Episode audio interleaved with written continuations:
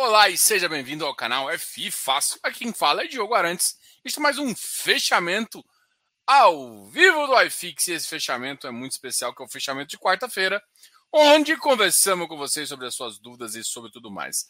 Aqui quem fala é Diogo Arantes, consultor de investimentos, é, registrado da CVM para tal.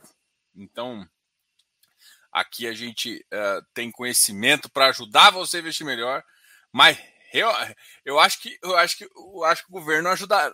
Acho que eles precisaram de um consultor ali, viu? Rapaz, ô, ô galerinha do mal, tá, tá, tá foda essa galerinha do mal, viu? Deus me livre. A PEC já tava de 90 bilhões. De repente os senadores enfiam mais 99. Oh, meu Deus. O que, que vai acontecer com esse. Aí depois perguntam assim: como é que tá a sua posição eu tinha uma posição inicialmente de 10% no mercado uh, externo e agora a gente está tentando aumentar para 20%, porque, cara, e isso vale para BDRs também, tá, gente? Só para constar aí. Existe uma nova ETF chamada LUG 11 para você que quer investir uh, no mercado de REITs estrangeiro através de uma ETF estrangeira. Tá? Então, isso é só um detalhe ali. E assim, bom, você quer conhecer Vol? Eu, eu, minha, minha esposa tá grávida, né? Você quer conhecer Vol? Tem uma esposa grávida no final ali. Rapaz, o vol do humor é maior do que o vol da bolsa. Então, assim, Diogo, você está preocupado com o vol da bolsa? Não, eu, minha esposa tá grávida. Tô de boa, meu filho, tô de boa. Porque haja, haja coração com, com o negócio aqui, bicho. Haja coração. Rapaz, eu, eu, eu, calado eu tô errado. E, e, o mercado tá desse jeito, né? Todo mundo calado tá errado, porque o trem só cai. Aí eu vi uma postagem hoje do Losnak. tá todo mundo nadando contra a maré, o trem ruim, ruim, ruim. Tem um buraco lá embaixo. Falei, gente, infelizmente é assim. Aí eu vou, vou ler notícias e eu falo, caramba. Né? o, se tá ruim, pode estar tá pior ainda. É engraçado, eu tô brincando com vocês a gente. Uh, claro que eu faço essas, essas piadinhas aqui só para dar uma quebrada. Mas realmente a gente está numa situação séria. Eu acho que quem não pensou em dolarizar a carteira, dá uma pensada ali, seriamente. Consulte o seu consultor, vamos dizer assim, né? hoje, uh, hoje o mercado caiu, por exemplo, 1,39%, né? Toda vez que se fala de gastos no orçamento, é aquela mesma. Então, assim, toda vez a gente tem essa mesma briga, e quando está cada vez pior então, assim, a gente tá, tá num nível assim do iFix que eu acho, assim, sinceramente, eu, eu tá numa cotação absurdamente idiota, assim, de barato, assim. Vou comparar no ano, a gente já tá na mínima do ano, assim. Ó, há um ano atrás, vou pegar de um ano atrás, de outubro. Não, vou pegar de um ano atrás. Há um ano atrás, a gente estava em 2,800. Lembra que em janeiro, fevereiro deu aquela subida, até dezembro, até dia 15 mais ou menos, deu uma. continuou caindo ali. A gente chegou a atingir uma máxima de 2,800. Né? É, hoje, da, do ano passado, a gente caiu 17%. E se for pensar de janeiro, a queda é ainda maior. Ou seja, o iFix caiu 10% nominalmente. Então, meu, amigo, se você tem uma carteira voltada para fundos imobiliários, com um percentual grande, e sua carteira só caiu 1, 2%, ou você ganhou acima do CDI, mano, comemora. Porque atualmente a bagaça tá difícil mesmo, tá difícil. Bom, vamos comemorar, né? Porque a situação tá complicada. Agora vamos, vamos pegar aqui naquela na mínima que chegou a bater naquele 20 de março ali, né? 20 de março talvez é um chegou a bater 2,300, né? Agora, existe uma zona ali, a, última zona, existe uma zona é boa, né?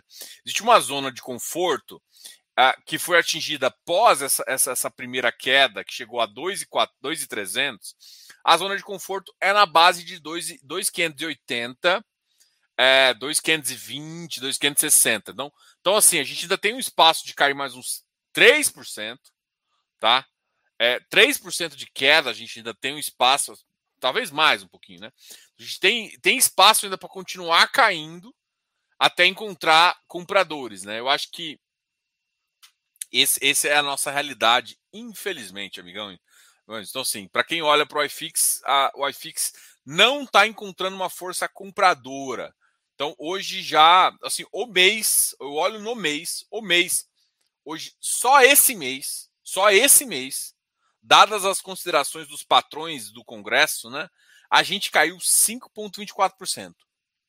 Nos últimos seis meses caímos 7,28%. E no último ano, é, no último seis meses, o último ano está muito parecido, está muito parecido. É claro que eu não estou olhando com base em janeiro, né? Eu estou olhando o year over year, year over year, né? O ano sobre ano. E aí... eu apertei o botão errado agora. Vamos lá.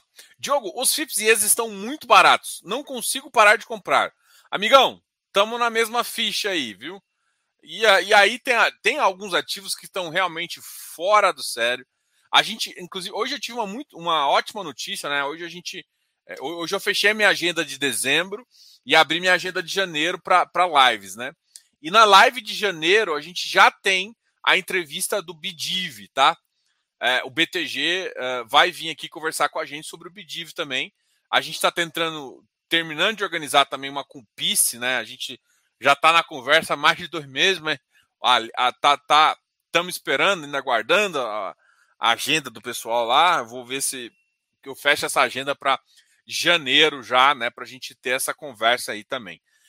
Eu acho importante a gente trocar uma ideia. Eu quero voltar a trazer também o pessoal do, do XPE, trazer a XP de novo, conversar também sobre com conversar também com a 20, né? Assim, quem olha o mercado e vê o, VIG GT e o XPE, sabe que esses dois ativos são os mais descontados. Assim, absurdamente. Como eu sei quando um ativo é um FIPE? Tudo que é final 11. Só tem uma forma, amigão. Ou você sabe, e, e nem todo mundo é obrigado. Eu vou passar um link para você, chama FIPE B3 aqui. Vou passar um link top. Aqui estão listados todos os FIPS do mercado, tá? Até aqueles da Votorantim, aqueles aqueles lá, aqueles amiguinhos. Vamos ver quantos ativos a gente tem.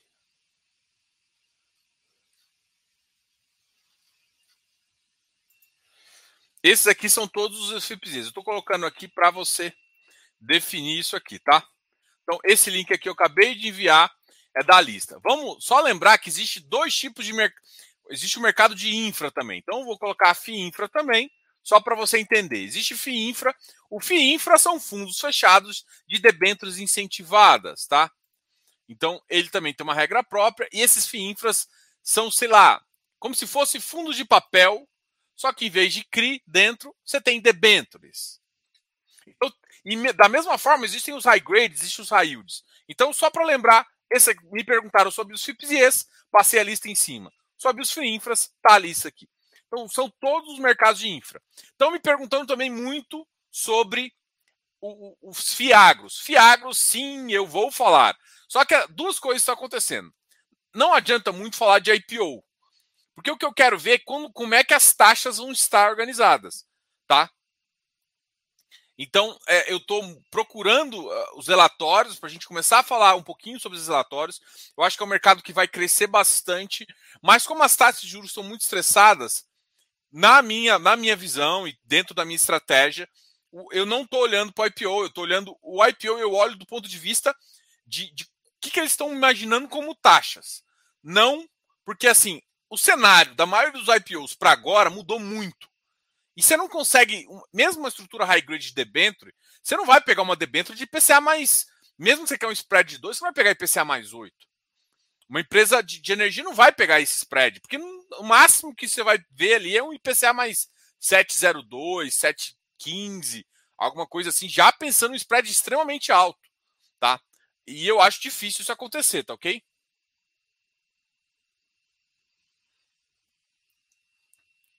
Olha, é, fazendo um spoiler aqui, amigão.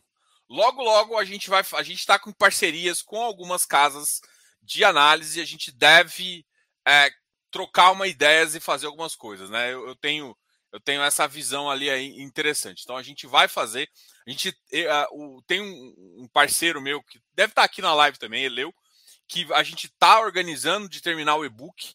Né? É, a gente vai organizar, às vezes, um, um, curso também. Eu acho que o pessoal está tá um pouco. Eu ia falar despreparado, mas não é exatamente essa palavra.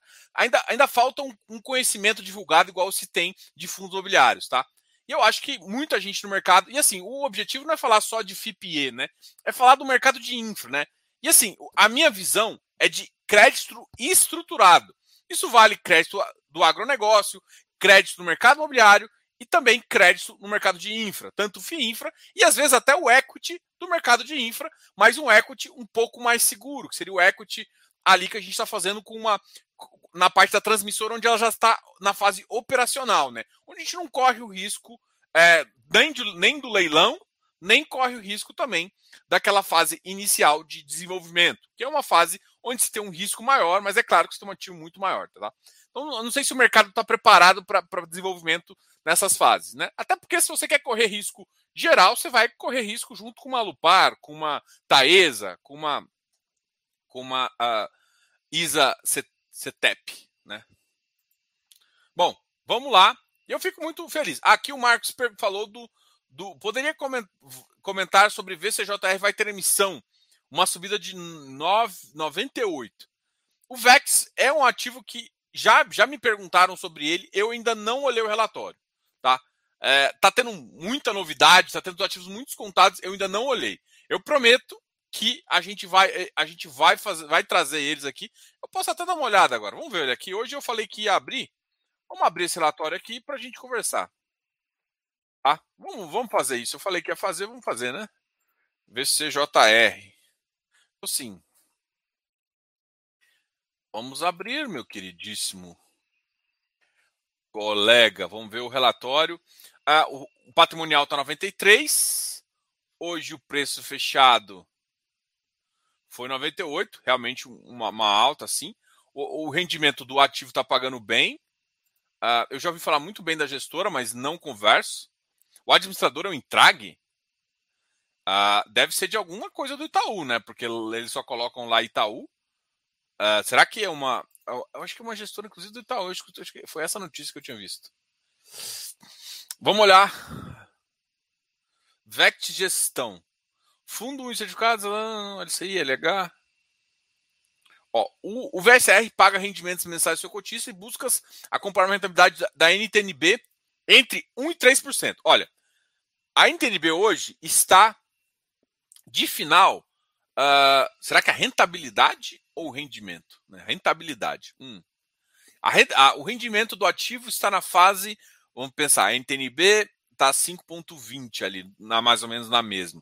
Então, se você conseguir de um, fica. O objetivo do cara é entregar IPCA mais 6 e IPCA mais 8. Então, em tese aqui, você está pensando num ativo que pode te pagar. Uh, é um, no máximo um middle, né? Se você pensar, os últimos rendimentos começaram a melhorar, teve a fase de alocação, Vamos ver como é que tá as entregas dele, tá?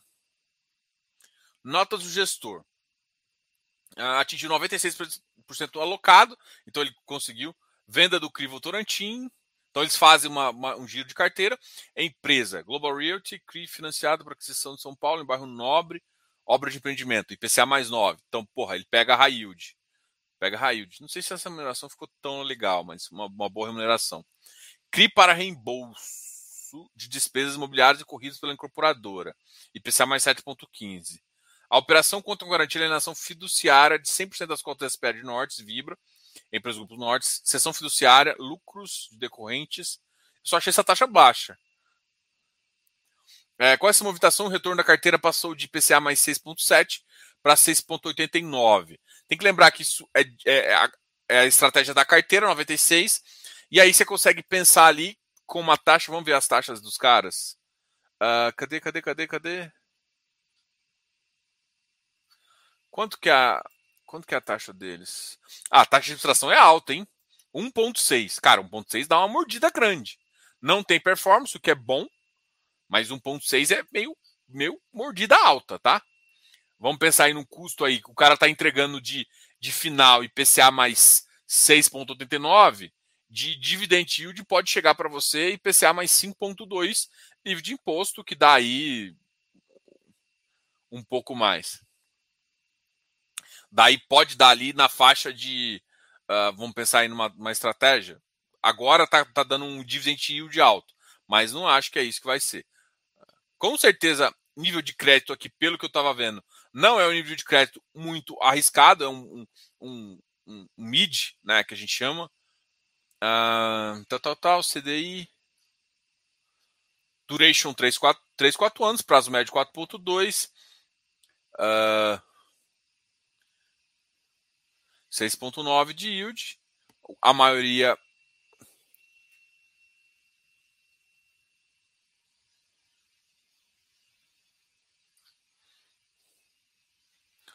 Ele tem só um ó, do, da Even, 3.8, IPCA mais 8, IPCA mais 3 da Fortesec Olímpia.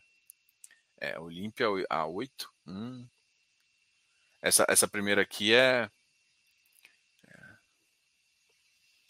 Esse home equity aqui de 7,27.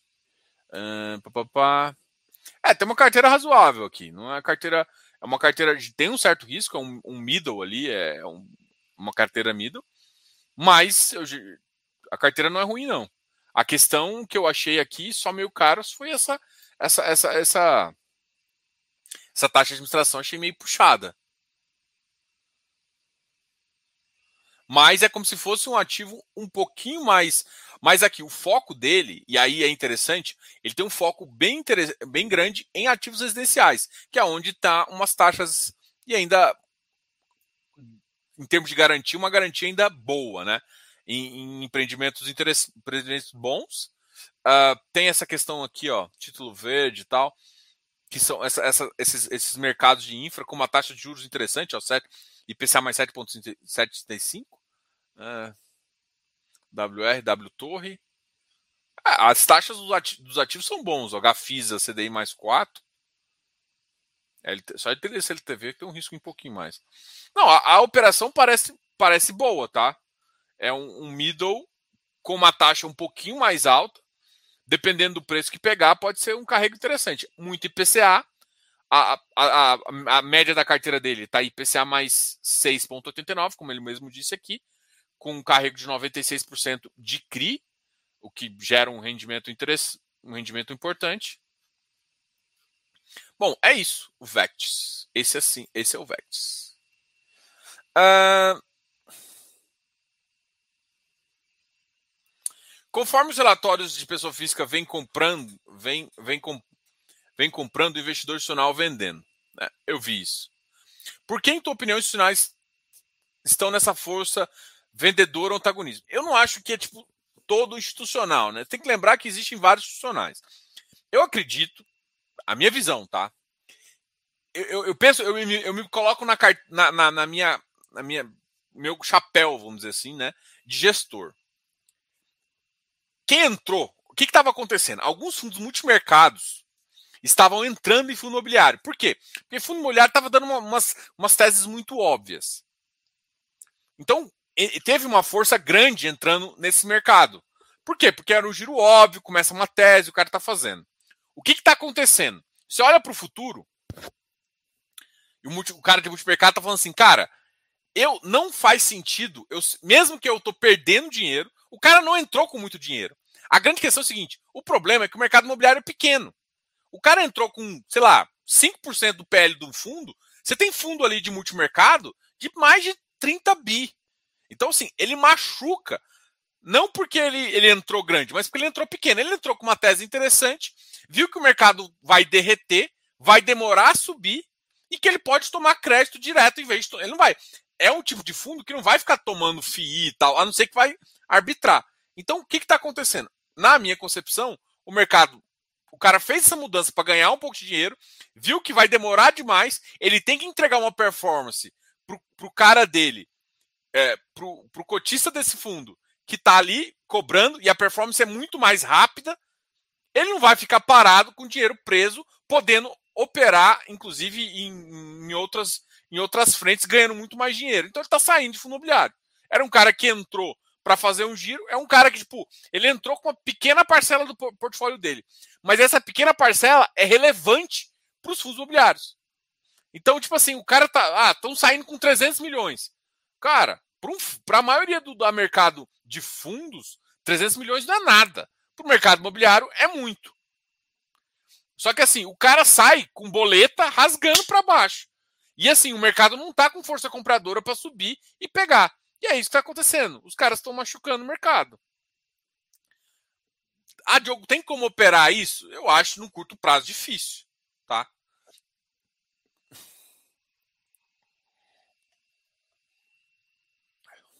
É porque, na, ou seja, o que, que eu quero falar? Na concepção, o, o cara entrou no mercado imobiliário porque ele gostava do mercado imobiliário, mas ele queria pegar alguma distorção.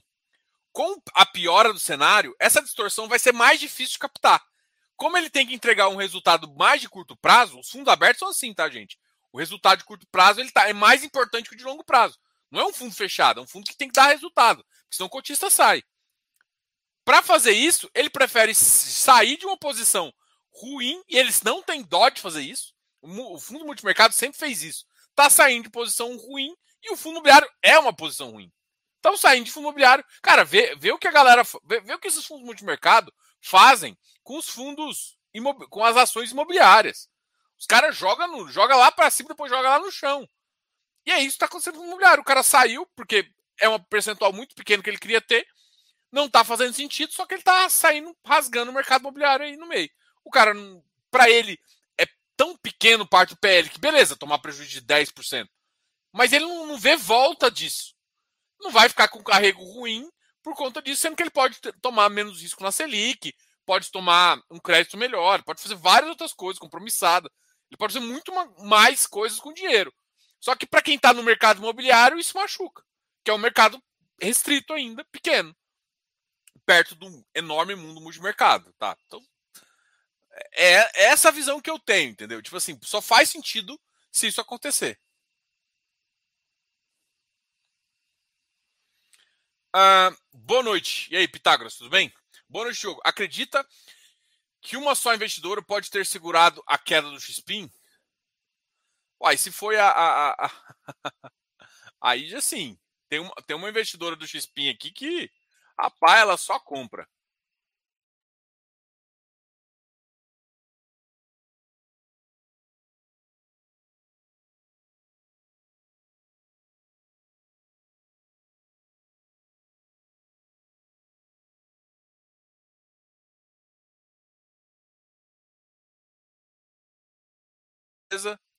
Se for a Giana que comp... se, se for a e a Giana é fã desse fundo aqui, a Giana tá comprando. Cadê a Gia? A Gia não tá aqui hoje. Hoje eu tô falando mal dela, ela não tá aqui para rebater aqui. X-Speed pagando IPCA mais 9. Sim, mas tem que lembrar que tem uma mudança ali, tá? Ângelo Ribeiro, poderia conversar sobre o Cadif? Sim, o Cadif é um fundo. O é, que, que aconteceu? Eu, inclusive eu quero trazer os caras depois aqui, tá? É, o Cadif, ele é um fundo, ele era um FDIC de infra, que foi a primeira estrutura que fizeram. E foi transformado num FIINFRA, tá? O que, que é o, chama, o FIINFRA? Sabe aquele fundo de debêntures incentivadas, que era muito famoso nas corretoras e tudo mais? Eles fecharam esse fundo. O FIINFRA, na verdade, é um fundo de debêntures incentivadas fechado. O CADIF, ele é mais ou menos a estrutura dos, dos desses tipos de fundo. E é a mesma estrutura do CPTI também, do BID de B, BID B lá, que é da, da, do Banco Inter, que é a mesma estrutura do IFRA. O que, que eles são? Eles são fundos de debêntures que estão tomando todos os setores. E aí, o, o CADIF ele tem um interesse de spread de entre acima da NTNB de 0,5 a 1. A vantagem dos FIINFRAs, que são, que, que são esses FIINFRAs? O CADIF já virou FIINFRA, né? Eu estava olhando aqui, inclusive na bolsa, para acompanhar isso, o Cadif já virou uh, um FII infra. E, e assim, eles estão pagando. Eles, se você vender mais caro, você não paga imposto, ou seja, não tem imposto nem na alienação, nem no dividendo. E outra mudança interessante é que quando fizeram o FDIC, eles pagavam a cada seis meses ou a cada três meses. É, eu não acompanhava muito o Cadif justamente por conta desse, desse, desse, pagamento mais um pouco demorado, seis meses, eu acho. E agora eles passaram a pagar mensalmente. E eles tinham estrutura já para fazer isso. Eu vi uma live do, do, do, do, head lá de infra da, da, da, do Kinea conversando com o Arthur. E eles falaram isso. Então, assim, é um mercado que vai crescer.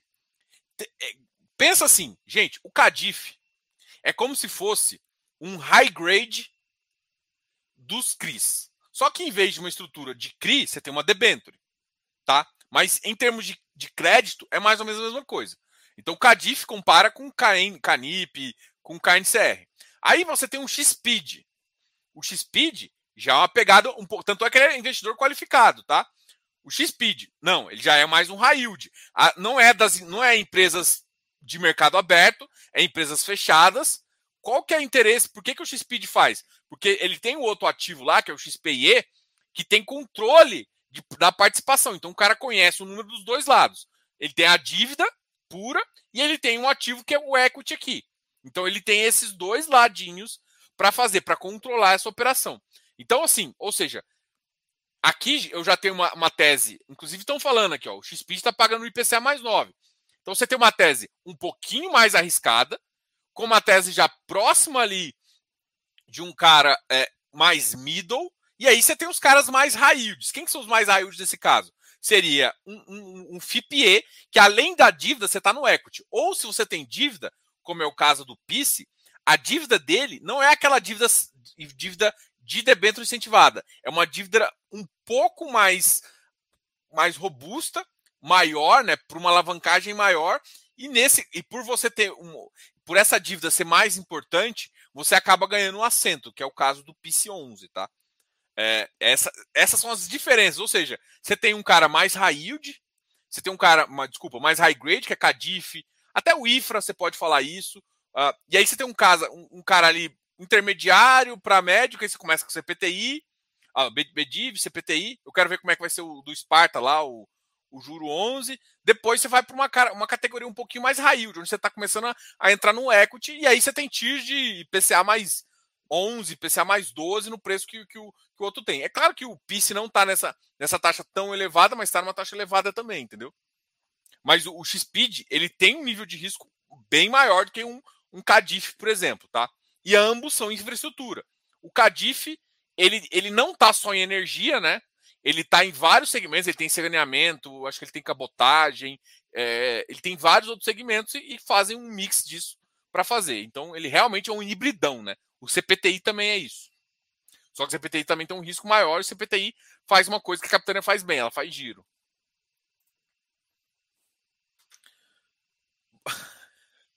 Eu não compartilhei a tela falando do Vectis, né? Ô, oh, beleza.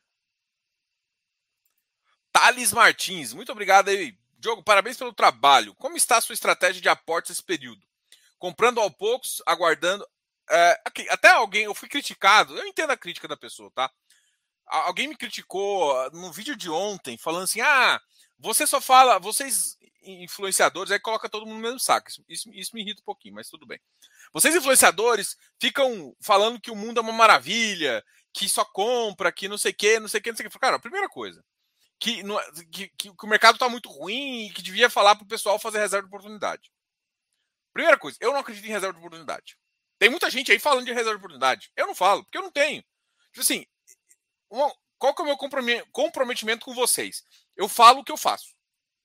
Eu não tenho reserva de oportunidade. Todo mundo com os friends sabe minha carteira, sabe o que eu estou fazendo, sabe o que eu estou vendendo, sabe quando eu, eu, seguro, faço o quê? Eu falo, eu falo o que eu estou fazendo e eu não tenho reserva de oportunidade. Tá? Ponto. Então, eu não, se eu não acredito nisso, por que, que eu vou falar isso? Todo mundo que me acompanha também sabe o seguinte, cara, o mercado está difícil. Para muita gente que vai fazer uma consultoria comigo, eu, eu, eu, eu falo para o cara, assim, olha, você vai comprar agora? Sim. Mas vamos fazer uma estratégia para comprar em alguns momentos que eu acho que vai ser mais cruciais. Mas o que eu estou falando é o seguinte: eu, acho, eu, eu acredito e eu estou comprando agora ainda. Primeiro, você tem que comprar quando o mercado ninguém quer comprar. É assim que você ganha dinheiro. Quando está todo mundo comprando, você não ganha mais dinheiro. Você tem que vender. Normalmente é assim. E é isso que eu penso e isso que fez, já fez eu ganhar muito dinheiro. Então, essa é estratégia que eu falo, entendeu? Então, é isso que eu acredito. Agora, não tá fácil e não acho que. E a brincadeira que eu fiz no começo da live é achar que ainda pode dar um degrau maior. Foi até um post que eu fiz brincando, que é o do Losnak. Eu só é, reutilizei o, o mesmo post. É isso que eu acredito. Eu acredito que pode cair sim. Só que assim, você não sabe se isso vai acontecer. Se você compra de uma forma uh, equilibrada, faz sentido. Porque o momento que melhora, você consegue ir junto. Agora, ah, Diogo, mas eu quero fazer uma estratégia para CDI no começo agora, comprar um CDI, esperar um pouquinho, quando tiver uma clareza. Você pode? Pode. Você vai perder a primeira pernada, mas pode ser uma estratégia. Você pode. Cara, tem várias estratégias para ser feitas. E, e, e, assim, como consultor, eu tenho várias na cabeça. Só que tem a estratégia que eu sigo, tem a estratégia que eu vejo que cada um gosta de fazer. Então, assim, eu não vou, eu não vou instigar ninguém a fazer oportunidade se eu não acredito. Agora, que está fácil, que o mercado vai parar de cair, eu não vejo isso no curto prazo. Desculpa. Eu acho que, assim, eu tenho falado, assim, eu estou falando do iFix, que eu, assim, olha, o iFix está em 2,600. Eu só acredito que existe uma primeira parada, uma parada mais forte, em 2,560, 2,580. Eu não sei o número exatamente, estou falando que em termos de referência, que foi uma referência importante ali em 2020. Pô, Diogo, você está falando isso, porque existe aquele negócio. Nessa faixa, aumenta a compra, a gente está em dezembro. Então, são coisas estratégicas. Vai acontecer isso? Não tem ideia. Mas, ou seja, tem espaço para cair. Entendeu? Então, é isso que eu quero te falar. Se você não enxergar que tá difícil, tá. Agora, o que, que você vai fazer com o dinheiro? Cara, existe bilhões de opções. Você pode continuar comprando familiar em pequenas proporções, continuar comprando sempre, e quando, tipo assim, se você pensa no longo prazo, você vai fazer isso.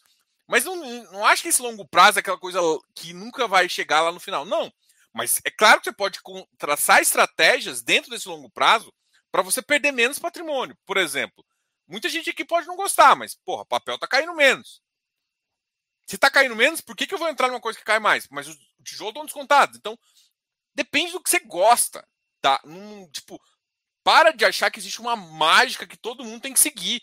Porque se todo mundo seguir a mesma coisa, não vai ter negócio. Ou todo mundo vai para a mesma coisa, entendeu? Então, é isso que é a beleza do ativo. Respondendo a sua pergunta aqui. Como está a aeroporto? Eu, para falar melhor, cara, vem pro Close Friends que eu falo um pouco mais sobre isso. Mas beleza. Eu continuo comprando à medida que faz. De vez em quando, tem semana que eu dou uma parada, falo, olha, eu piso no freio, deixo, eu deixo, porque assim, eu não tenho liquidez de fato, né? A minha liquidez está em alguns fundos imobiliários, aí eu, eu tenho um fundo imobiliário que está no lucro, eu vendo um pouquinho ali, faço alguma coisa aqui, vou fazer uma modificação que eu acho que é interessante para fazer. Então, assim, tem momentos que eu paro, faço uma venda, espero, porque é, é natural, quando quem faz giro sabe disso, né? Então, assim, novo dinheiro, eu continuo comprando uma, numa proporção sempre é, interessante ali, continuo comprando, com, comprando os ativos, e basicamente é isso que eu faço, entendeu? Então, eu continuo comprando, estou comprado ainda em fundo imobiliário, hoje minha.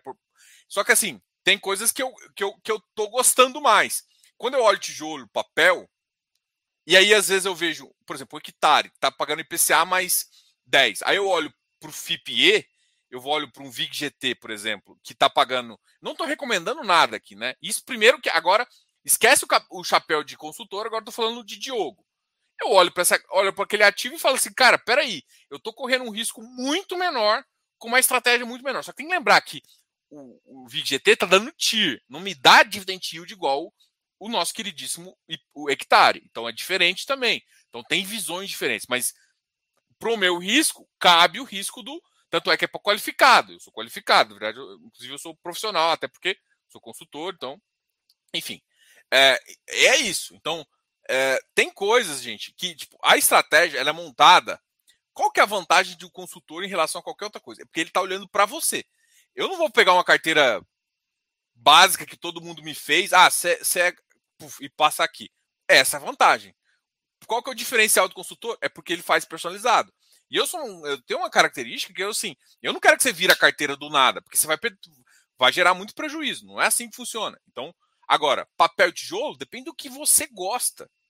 Agora, é notório e vai continuar sendo assim que os papéis vão tender a cair menos. Pode não cair alguns, podem se segurar num preço, menores ágios, é claro, à medida que a taxa Selic sobe, os ágios devem diminuir, alguns até podem ficar um pouco abaixo do VP, mas não vai ficar nem sombra de dúvida do que vai estar tá acontecendo com o tijolo. Então, assim, em termos de queda agora, tem alguns, alguns problemas. Cara, agora, o dinheiro, para quem quer ganhar uma tese um pouco mais longa, você pegar um ativo pô, ativa 50 e vender ele a 100, aí você, você vai estar tá, vai tá olhando para tijolo, para desenvolvimento. Então, e aí, ou seja, mas como você vai escolher isso? Cara, depende do ativo, depende do quê? Como estratégia, isso depende um pouco de você também, tá?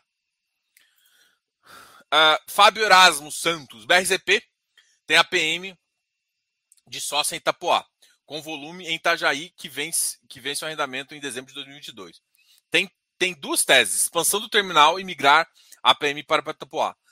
Se acontecer, sobe o preço. É. O Fios Empresas deu uma resumida aqui no, no, no, um pouco no BRZP, mas é uma visão assim, tá? É, tem, tem, tem, tem expansões no lá já previstas, já, já começando, que vão fazer ele melhorar a. O gestor explicou, né? Eles já têm uma, uma, uma área de. que é aquela área parada, né? Onde eles fazem. Como é que chama lá? A área de porto que eles ficam. A área de terra de porto que eles acumulam algumas coisas para entrar e sair caminhão para retirar. Eles vão ampliar isso. Isso gera uma receita grande para o fundo. Eles também estão pensando em ampliar a parte de. de uh, eu esqueci como é que é o nome, né? Da, da parte onde o, o, navio atraca ali, né? Eles vão estar aumentando. Então, assim, tem um potencial. Ali tem um diferencial no Rio muito, muito interessante. Então, assim, só que é uma tese, o BRZP, para todo mundo que me pergunta, eu falo assim, gente, o BRZP eu não coloco ele na minha caixinha de renda. Não é de caixinha de renda. Não tem que olhar para dividend yield dele. Você tem que olhar, que é o que ele está falando, ganho de capital. Ponto. Ah, mas ele paga um dividend mas muito pequeno, assim, não é a referência dele. Quando ele for pagar um dividend yield maior, ele já vai estar em outro patamar de preço. Então, assim, se isso acontecesse, a tese. Só que, assim, o que, que, que, é a vantagem de Porto? Eu não quero defender a tese, eu não quero defender Porto, não, mas, assim, Porto te protege porque ele tem uma exposição a dólar, ele te protege porque ele está ele tá exposto a, a, ao mercado, uh, ele está exposto ao comércio externo, que aquela região que ele, o que ele utiliza ali é, é um, não é tão de grãos assim, que é o principal do Brasil, mas ele tem, algum, ele tem algumas uh, estratégias que vão continuar crescendo no Brasil, que devem continuar. Ele está estrategicamente numa região que sofre menos com, com, com uh, marés, essas coisas assim. Então, assim, ele tem pontos muito positivos ali. E mesmo que o Brasil é, internamente sofra com PIB, a, parte de exportação ela não deve cair tanto, né? Porque a gente tem a população cresce e tudo mais. A grande questão, assim, PIB, PIB gera problema porque os serviços internos não estão não estão conseguindo gerar valor para o país, tá? Então, os serviços internos pode cair porque você dá um freio na economia quando você aumenta a Selic, mas você gera, você gera a, a, a, troca de econômicas do que a gente vai exportar e o que a gente vai precisar de importar, normalmente nessas épocas, inclusive, aumentam. Por quê? Não é porque assim, a indústria nossa começa a ficar pouco competitivo quanto de custo, o cara começa a pensar em, em reduzir até para não ele não investe tanto, então você começa a ter uma, uma, uma oferta disso. É, esse que é o problema também de o juros subir, porque você começa a, a matar um pouco da sua própria indústria, né? Então, assim, mais uns problemas. Mas, do ponto de vista de negócio, para exportação, a exportação ela tem um nível ainda de proteção interessante, né? Eu não estou querendo defender a tese aqui, não. É defendendo já. Então, assim, é, é claro que lá embaixo está tá tendo um outro porto. Quem fala melhor isso até é o Eleu. Eu esqueci o nome do outro porto lá. Que, tão, que vai entrar em operação também próximo. Próximo, assim, uns quatro, mais uns dois, três anos. Que vai começar a competir e tal. Mas, assim, eu acho, não acho que a competição não vai ser saudável. E esse posto já está um pouco mais na frente e tudo mais. Mas é uma, uma situação que é, é, é analisado. Não queria causar contenda, mas uma famosa investidora de XPIN estava resmungando elogios para o Kiko esses dias. Melhor, me, melhor conteúdo do YouTube, blá blá blá.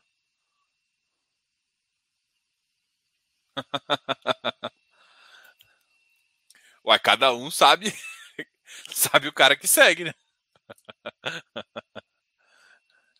Eu tenho BRZP. Giana. Até a Gi, né? A Gi não tá por aí. Bom, é... quando os FIPs vão ficar disponíveis para investidores pobres? Cara, eu acredito que mais seis meses aí, eu acho que em junho, julho do ano que vem já deve, já deve, já deve migrar. Brincadeira, hein, Diogo? Achei engraçado outro dia. Não, relaxa. Eu sou, Eu sou bem tranquilo em relação a isso.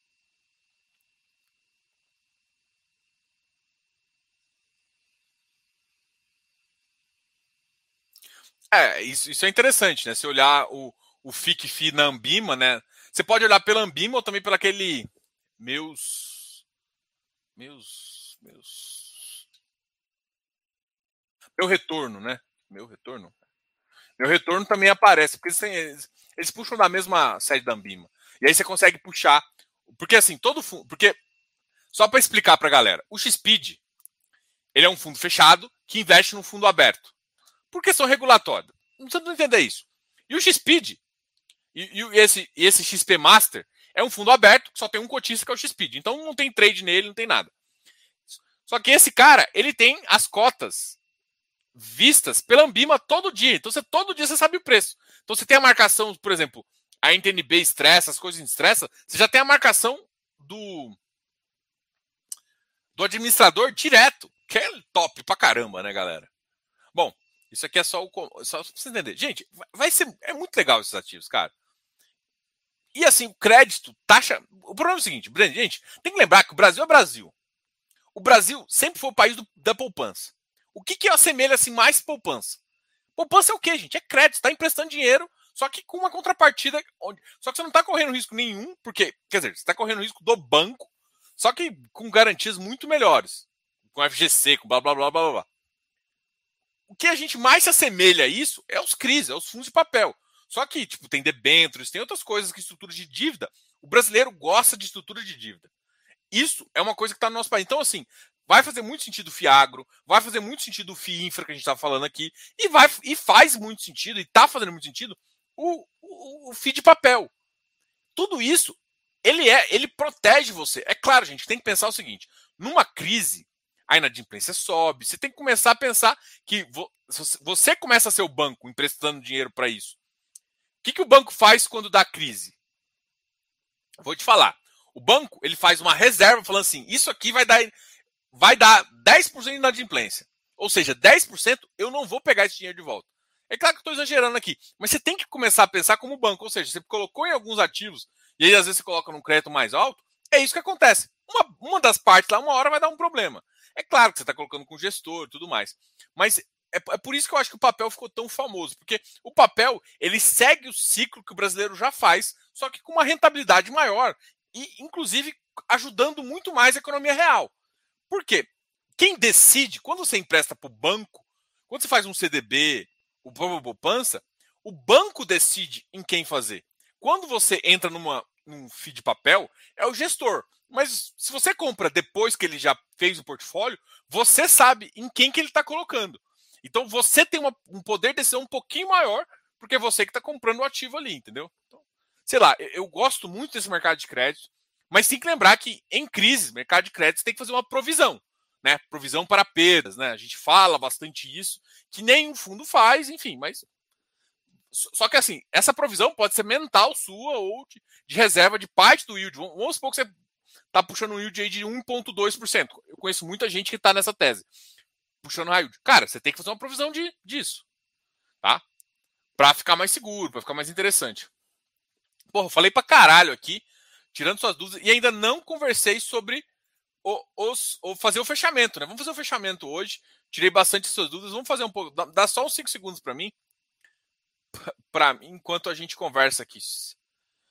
Já estando 45 minutos já de, de, de live.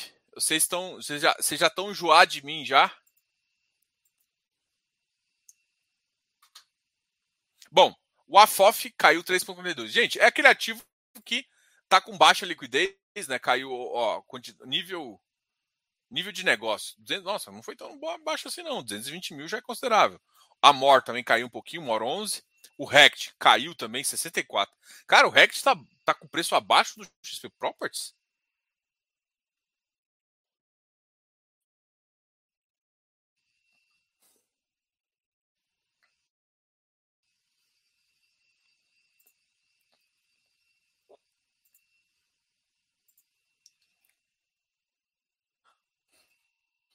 Não, o XP está abaixo ainda, 60.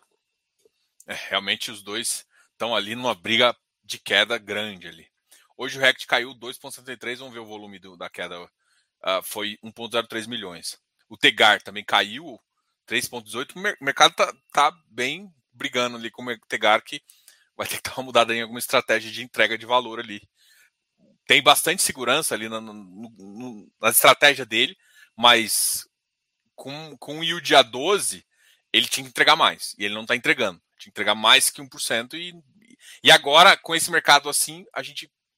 Será que eles vão conseguir entregar mais? Essa, é por isso que o mercado está trazendo ele para patamares tão baixos assim.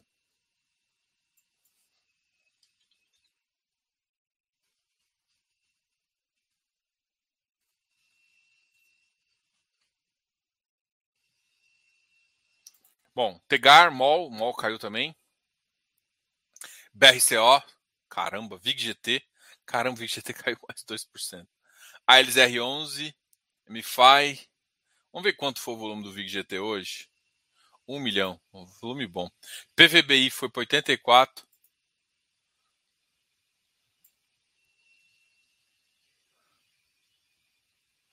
Dois milhões de PVBI. Risaquim, GCFF Galápagos FOF. Caramba, tá 68. Caramba, os FOFs estão incrivelmente baratos.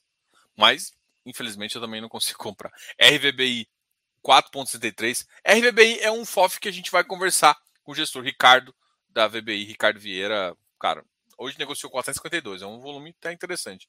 O MGHT tinha caído bastante ontem, MFI 105, JPPA 95,39. Esse cara tá pagando um bom resultado, né? Ou o JP 85,90, Canip 103. O Canip é uma máquina também, né? Já engoliu um bilhão. tá com 7. É. Bota para dentro do Quineia. RBHY. Cara, a gente também fez uma. A gente vai conversar com o time da Rio Bravo também de crédito em dezembro agora. RBRY também subiu um pouquinho, CPFF. A Vilg Tord 10 voltou a subir, mas eu acho que ele vai ficar um pouquinho preso nessa faixa dos 10 até um novo resultado. Quasaragro também está ficando nessa faixa dos 48. Uh, VIF, GCRI, Vigir 96. O Vigir que bateu 95 ali na mínima, 95 pouquinho. Uh, voltou para 96. É um ativo que acho que o mercado não entendeu muito bem o que está acontecendo, né? Mas eu acho que ele tem um potencial de pagar nesse próximo mês na faixa entre 0,85 e 0,90 e poucos. É, até 93 eu acho que é factível. E para o próximo, pro próximo mês ainda, ele pagar acima de um real, que eu acho que vai trazer o valor um pouco mais interessante. É uma coisa, é uma tese aí que a gente está é, falando. Risa Terrax 97, 14, subiu um pouquinho, XPCI também 94. O ARRI também a gente vai conversar aqui em dezembro 91. O Urcão 111. O Urcão deu uma lambida no 108 e depois disparou, né? Quando deu 108 ali, eu não aguentei, não. Tive que entrar um pouquinho. Mas é um ativo que a, a tese dele, para o longo prazo, eu acho que mais vezes vai bater. Até porque eu acho que ele não vai conseguir terminar a alocação no curto prazo e o rendimento não vai para os dois, né? Vai ficar numa fase aqui, eu acho que eles vão fazer. Outro ativo que também está com ágil é o Habitat, né? Eu acho que o Urca e o Habitat são os que mais. O Iridium quase que perdeu o ágil todinho e que amanhã, inclusive, amanhã a gente tem essa. Amanhã tem a data com. Não, amanhã não, sexta-feira, dia 19. Tá? Vamos conversar com vocês. Vou conversar com vocês aqui para finalizar a live aqui. Vou voltar para minha para minha carinha. Seria correto comer cotas quando o valor disponibilizado fosse fosse referente à amortização?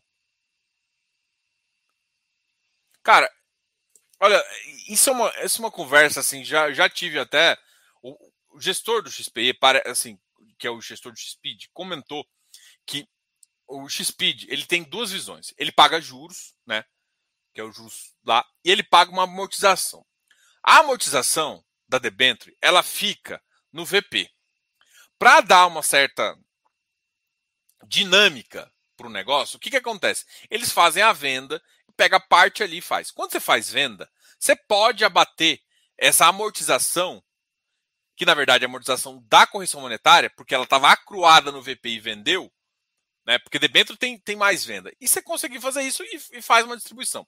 Então, nesse jogo, você pode pegar seu PME e bater. Cara, na minha concepção, enquanto você não devolver principal, de fato, ou seja, você investiu 50 milhões. Esse negócio foi para 52, 51, você vendeu um e fez, você não baixou seu PM. Porque os 50 milhões que você investiu lá ainda está lá, seu principal. Isso deve acontecer um pouco mais para frente. Então, na minha concepção, não precisa fazer isso. E indo além disso, o FII Infra ele tem uma vantagem. Cara, você pode alienar que você não, não tem. Então, tipo, VP, é, o, seu, o seu preço médio, você só tem que preocupar na hora de declarar no começo. E aí você vai segurar. Então você precisa ficar batendo? Não, porque não tem essa entrega. E outra, não tem alienação da venda depois.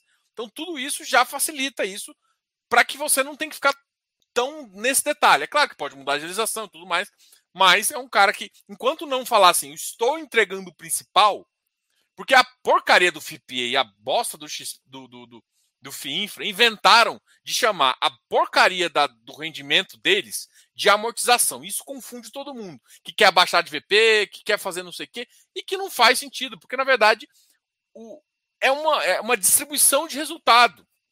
Só isso. Entendeu? Então, de fato, não.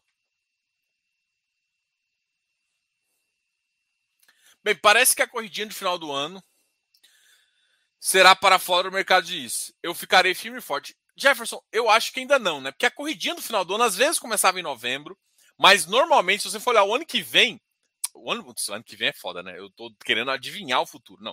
Olha o ano passado. O ano passado, eu tava olhando aqui, só para não deixar mentir. O ano passado, a corrida, ó, dezembro todo, gente tava em, em ó, novembro. Novembro tava em 2,800. No final de dezembro, no início de dezembro, caiu chegando ali em 11, caindo mais, só começou a subir lá pelo dia 20. Então, às vezes, o rally começou, começa dia 20, de 20, 15 de, de, de dezembro que começa. E o rally durou de 15, 20 até aproximadamente 8 de março. Então você teve um rally. O janeiro foi mais curto, ele subiu muito, porque a, quando a galera recebe o 13 terceiro, então, a galera recebeu o terceiro, o pessoal volta a comprar e isso sobe um pouco do preço. Então, é a, é a única corridinha que pode ser. E aí, janeiro todo mundo esquece, vai para a praia, esquece lá, e, e, depois faz isso, entendeu? Então, assim, não sei se vai durar até, até março, igual o ano passado, mas é uma referência que você tem. De vez em quando eu já vi ano, sim, que começou em novembro, outubro, novembro, já foi, né? 2019 foi outubro, novembro, já, já emendou tudo ali, tá? Então, é, não desista, Jefferson. A gente ainda pode ter. BRP, BRZP desvalorizou 50%. Sim. Temos que defender a de crescimento do PIB. É, mas não é isso que está acontecendo. Ê, Giano, tá, tá, tá falando de vocês aqui. Tá falando que você é a compradora que segura o XPIN. Só não tá em 60 porque você tá comprando. A Giana é a, a, compradora mais famosa que eu tenho do XPIN. Todo mundo, todo mundo conhece a Giana. Giana do XPIN.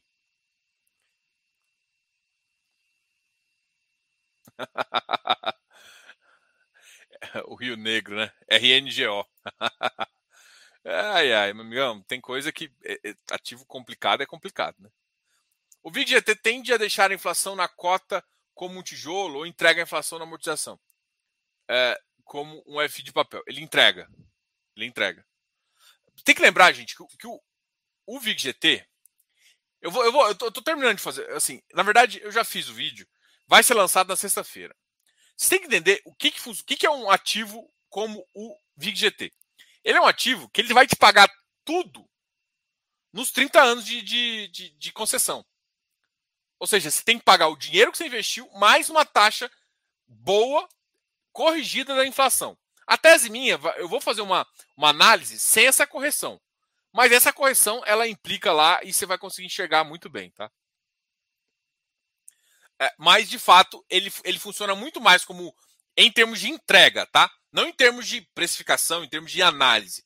Porque, na verdade, ele é um equity, né? Então, ele pareceria mais com tijolo, mas em termos de entrega, ele tem uma entrega muito mais como papel. Porque ele te entrega tudo. Porque, na verdade, ele tem que te entregar. É como se ele fosse assim. É como se tivesse que entregar tudo para você. Enquanto o F de papel, o cara segura a amortização, no caso do VGT, ele pode fazer a mesma coisa. Ele pode segurar a amortização, ele pode devolver também para acabar o fundo com 30 anos ali. Mas Eu, eu duvido que isso vai acontecer. Eles vão tentar colocar mais estratégias ali para fazer. Jana, seu nome já, já foi falado umas 10 vezes. foi XP. Foi XP. Não, mas gente não falou, eu não falei mal, não, gente. Pelo amor de Deus, hein? Priscila, oi Diogo, sou nova por aqui. Se der tempo, o que acha do CPTS? Cara, o CPTS é um fundo bom. O CPTS ele tem uma característica que. Eu vou até abrir o relatório aqui dele, para você entender qual é a característica dele. Tá? Ele tem duas características que são marcantes. O pessoal até pode, pode falar mal. Pode falar mal aqui, peraí. Pessoal, eu estou com fome. Peraí, peraí, cadê, cadê, cadê, cadê? Achei. Peraí, deixa eu colocar aqui para vocês enquanto a gente conversa.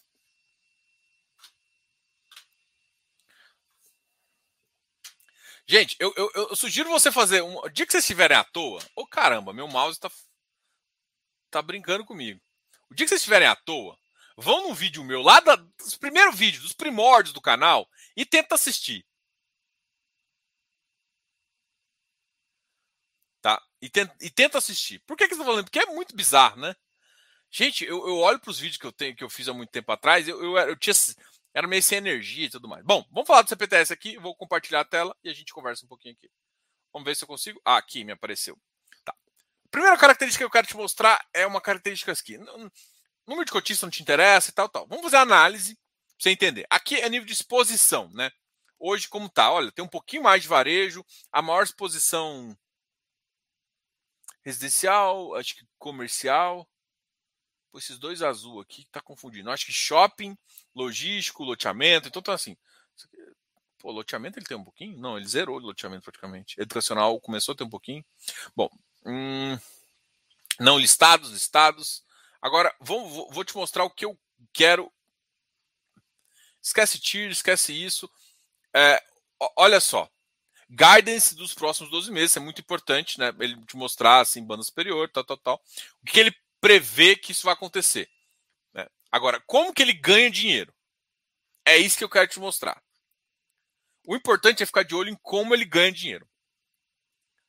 Ó, vamos olhar setembro. Ó, as receitas. Renda fixa é parte da renda fixa que vai fazer. Rendimento dos CRIs.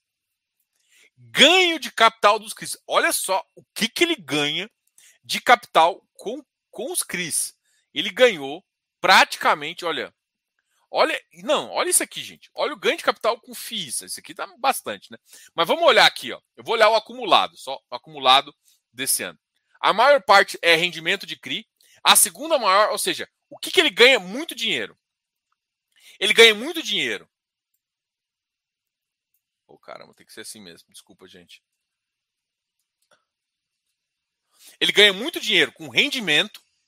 Ah, deixa eu mexer aqui que não está dando certo. Deixa eu colocar aqui ele ganha muito dinheiro com rendimento, é a parte que ele ganha mais dinheiro, ou seja, ele é um fundo de papel, é natural que isso seja assim. Qual que é a segunda fonte maior de renda dele? Ganhos de capital do CRI. Ou seja, eles vendem muito bem CRI. Então, o que, que eles fazem? Eles têm uma geração top. Então, o que, que é o CPTS? O que, que é o, o que do CPTS? Eles vendem bem, compram bem e ganham muito dinheiro nesse jogo. Qual que é a segunda coisa? Rendimento de FII. E aí ele ganha um pouquinho de capital com FII. Então todo mundo me pergunta, Diogo, vai virar FOF? Olha só, gente, ele ganha 170 dos 263 milhões, mais de 60% é com CRI, é com o CRI rendendo dinheiro ou o CRI ganhando ganho de capital desse CRI. Isso aqui, ó, dá mais 150 milhões, ou seja, ele a maior parte da receita é esses dois caras. Só que tem uma receita considerável ainda de rendimento e de ganho de capital. Então, isso aqui é importante de entender também, tá? Isso você tem que, uh, você tem que acompanhar. Ele ficou, aí todo mundo reclama de mim isso aqui. O que importa, gente, é como ver a receita. Ah, mas agora, aí, aí vamos olhar outra coisa que eu sei que vocês me perguntam bastante também. Cara, hoje ele está com 42% em FI. Sim, ele está com 42% de FI. Mas olha como que ele ganha receita. Ou seja, por mais que esses 42% seja isso, a maior parte da receita tá, vem, vem dessa estratégia aqui de CRI. Os caras são muito bons com isso, né? Mas é claro que ele tem um dinheiro que ele consegue fazer ali, girando esses CRIs fazem muito bem. Eu acredito que eles tenham, tenham feito essa missão agora para reduzir isso aqui para abaixo de 35%. Então, é essa a visão que eu tenho, mas eu não sei até a gente terminar a alocação. Então, é isso que eu acho do fundo. É um fundo que tem um guidance interessante. A inflação está alta, ele vai conseguir pagar bastante e ele tem uma excelente execução no giro da carteira de CRI. Além disso, também, ó, se você for olhar no último mês, ele girou muito bem a carteira de FI, cara. O cara tá rasgando o quê? Ele ganhou mais rendimento de, de, de FI do que do, de qualquer outro. Tá?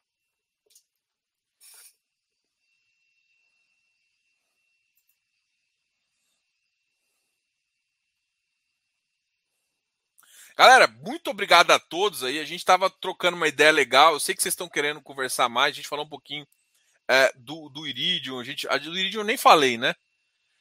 Mas a gente estava conversando um pouquinho aqui. Uh, depois a gente conversa mais. Eu sei que vocês estão querendo saber de logístico. Cara, um logístico que, que eu acho que. Uh, o Blue Macau, vamos lá, logísticos aí que eu penso na minha cabeça. Blue Macau, uh, gostei bastante da live também. Vilg, LVBI, RBRL, HGLG já ficou. Diogo, mas HGLG é caro. Olha o ROI do negócio. Olha o ROI do negócio. HGLG tá ficando num preço interessante. Tem Bresco também. Bresco é um ótimo ativo. Então, esses caras aqui são os caras que eu olharia, tá? Se você tá afim. Tem. Diogo, Patielli. Patielli tá muito barato. Tem aquela questão agora no final do ano que vai ter aquela visão se, se eles vão conseguir alocar aquela parte refrigerada que tem MG ou não. Isso é um detalhe também. Galera, muito obrigado a todos. Deixe de dar um like nesse vídeo. A gente está em época de promoção. Então, se você quiser uma consultoria, a gente está fazendo algumas promoções aí. Dá, dá uma clicada no link aqui abaixo, tá, tá Black Friday aqui, tá o mês inteiro aqui e você consegue saber, né? Tem duas consultorias com valor um pouco mais interessante ou três consultorias também. E além disso, tem consultorias mais o Close Friends. Close Friends é o nosso grupo, a nossa comunidade aqui, né? Comunidade que a gente conversa falando bastante disso. Daniel, a FOF. É, a gente, Daniel, a gente vai conversar com o gestor aqui também Uh, assim que tiver mais próximo, a gente, a gente conversa. Amanhã a gente tem uma live super especial com o Marcos Amaral da, do Becri, tá? Um ótimo fundo, um fundo bem famoso. A gente já conversou com o Vitor aqui, Vitor Duarte, que agora está no, no, no, na Suno, e agora a gente vai conversar com o Marcos Amaral uh, ah, para conversar sobre o Becri, que é um fundo de crédito também que o mercado gosta bastante, um middle risk, para conversar, tá ok? Galera, a gente está trazendo bastante é, é, assuntos aqui para trocar ideia. A gente vai lançar algumas coisas mais de FIPE, FIINFRA e também vai lançar algumas dúvidas aqui em relação à amortização, só para vocês, vocês entenderem. Além disso, a gente vai fazer também trazer alguns vídeos de Fiagro quando tiver um, um, um conteúdo bem interessante aqui para vocês, tá bem? Então, qualquer dúvida, deixe os comentários, qualquer dúvida pode falar aqui comigo. É, eu tenho uma cabeça aberta e a gente sempre, sempre, sempre, sempre tá fazendo essas modificações, tá, galera? Muito obrigado a todos aí que estão vendo aqui. É, Grande abraço a todos, amigão. E vai deixando aqui nos comentários sempre o seu like, tá? Falou, galera. Obrigado aí. Quem quiser participar do Close Friends, chama aqui também no, no, no direct, no privado, pra gente trocar essa ideia massa. Grande abraço, fui! Deixa eu fechar aqui. Quase que eu erro.